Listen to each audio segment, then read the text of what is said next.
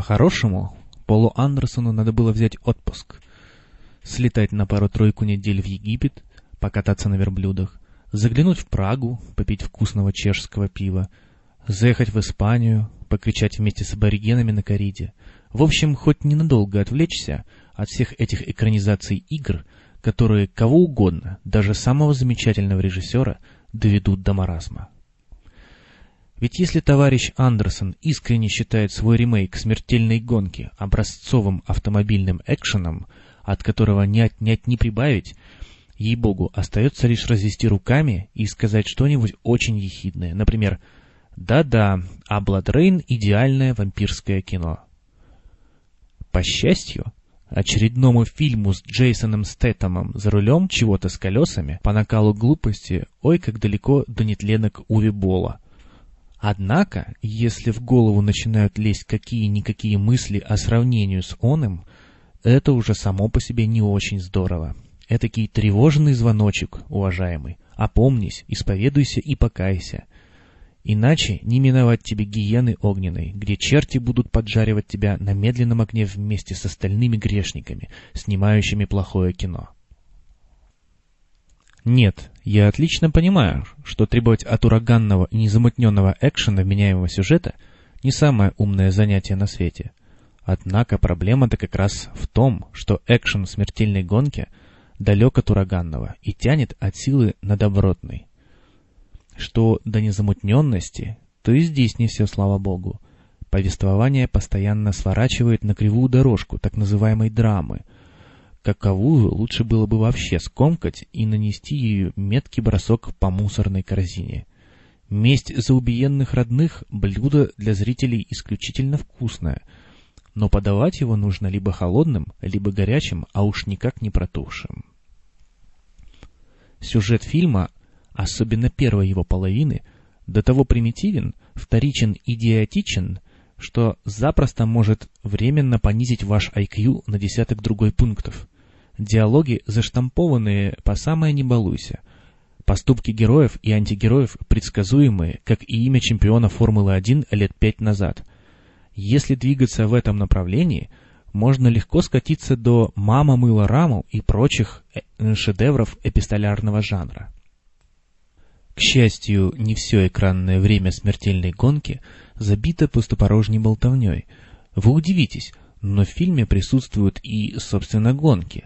Хотя, вот ей-богу, проходит денек-другой с момента просмотра, как все воспоминания о заездах со стрельбой улетучиваются из памяти, а в голове остается лишь мощнейший сюжетный ход героини Джоан Аллен, которая пытается поднять рейтинги своего шоу путем уничтожения большей части гонщиков – только представьте себе ту же Формулу-1 без, давайте вернемся в сегодняшний день, без Кубицы, Райканина, Хайтфельда, Алонса и прочих ребят, а с одним лишь Массой и Хэмилтоном. Представили? Ужаснулись?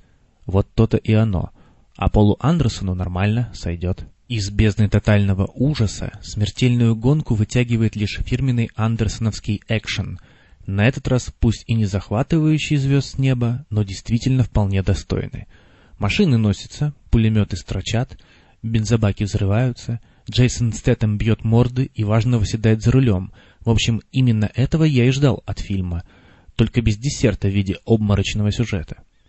Порой наслаждаться процессом сильно мешает не в меру прыгучая камера. Но это самое порой случается не так часто, чтобы акцентировать на нем внимание. Увы, Этих покатушек и пострелушек фильму явно не хватает, чтобы выбиться хотя бы в категорию неплохих. Отпрыск отечественного автопрома тоже ведь не станет хорошей машиной лишь из-за того, что ее красиво разукрасили и засунули в салон устройства климат-контроля, верно? Словом, если спрессовать все свои ощущения от смертельной гонки в два слова, то получается что-нибудь в разряда «как-то никак». Что ж, спасибо и на этом. Опасный Бангкок, как это неудивительно, проворачивает давно забытый экшн-фильмами фокус.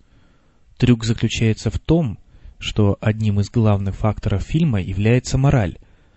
Узкоспециализированная и не сильно оригинальная, но тем не менее, объясняющая определенные сюжетные повороты и привносящая некоторый элемент смысла в то, что разыгрывается на большом экране. Стало быть, мораль – штука в хозяйстве полезная и нужная. Впрочем, радости от нее примерно столько же, сколько от удачно вписывающегося в интерьер стула. Вы же не будете бесконечно ходить вокруг этого стула и громко выражать ему признательность за его невероятно удачное расположение. Нет, вы усядетесь на этот стул своей пятой точкой и через секунду забудете о его существовании, потому что постараетесь найти себе занятие поинтересней. Поэтому и я не буду делать вид, что мораль выносит американский ремейк фильма «Братьев Пан» на заоблачную высоту. Помогает заработать несколько очков – это да, но не более того. Кстати, опасный Бангкок советует вот что. Если у вас есть список правил, не подводивший очень долгое время, то, наверное, не стоит им пренебрегать. И раз уж вы выбрали себе стезю оборотня, то зря надеетесь, что мгновение ока, пережив момент единения духа со слоном, сможете переключиться в режим человека с набором простых человеческих радостей. Собственно, сюжет фильма именно про это. Про то, как главный герой нарушает правила, пытается переродиться. Итог подобных экспериментов, поверьте на слово, удручает. Кино вообще производит довольно гнетущее впечатление. Не потому, что оно такое плохое, а от того, что сделано таким намеренно. В картинке опасного Бангкока преобладают темные краски.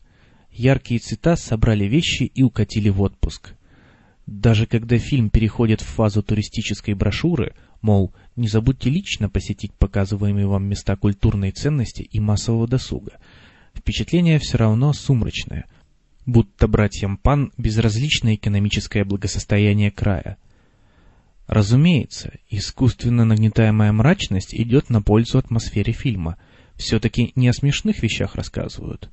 Более того, главный герой буквально на первых же минутах совершает, скажем так, не очень красивый поступок, примириться с которым зрителю непросто. Сразу становится немного не по себе. Ну и как, скажите на милость, сопереживать подобному гаду? Однако режиссерам того и надо – Особого сочувствия к наемному убийце они не требуют, ибо не заслужил, а вот повосторгаться его мастерством – это всегда пожалуйста. Несмотря на то, что ритм повествования у опасного Бангкока неспешный, если не сказать медиатативный, экшен исключительно хорош. Герой Николаса Кейджа – это вам не придурочный агент 47 из известно какого фильма.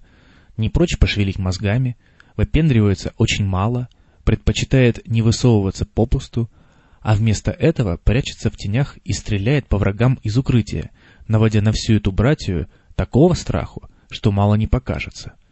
По большому счету, вот именно такой могла стать экранизация Хитмана, если бы ею занялись люди с головами на плечах. По всему выходит, что фильм чрезвычайно избирательно раскрывается с хорошей стороны. Визу в опасный Бангкок – беспрепятственно получают поклонники Кейджа и других самых грустных вещей на свете, ценители боевиков из тех времен, когда за экшен отвечали не супер-электронно-вычислительные машины, а также люди, в личном пространстве которых понятия «боевик» и неспешный ритм повествования хоть иногда, но пересекаются. Со всеми остальными могут возникнуть проблемы на таможне. Но в наше неспокойное время совсем без проблем практически не бывает. Если уж и хвалить режиссера Матьё Косовица, так исключительно за то, что он поставил своим последним фильмом «Вавилон нашей эры» знак равенства между антиутопией и скукой. Как ни крути, а достижение. Если какой-нибудь сердобольный поджигатель мира вдруг поинтересуется у обреченного человечества, как сподручнее завершить Марокко с цивилизацией – Призываем всех голосовать за атомный холокост и последующие поездки на ржавых тачанках по радиационным дюнам на перегонки с садомаза-хулиганами и схватки под куполом грома. Все это, согласитесь, будет намного веселее, чем будущее косовица, хотя оно, разумеется, намного реалистичнее. Одна половина планеты в гигантских воронках, разрухе и вроде как в состоянии перманентной войны – другая посимпатичней на вид, но там царит полная бездуховность, злой и бесчеловечный культ власти и денег, да еще и списаны в бизнес-план приходом Мессии. Два полушария разделены демилитаризованной зоной, которую охраняют беспилотные боевые модули, расстреливающие даже безобидных белых медведей. Последних очень жалко, а людей от чего-то ни капельки.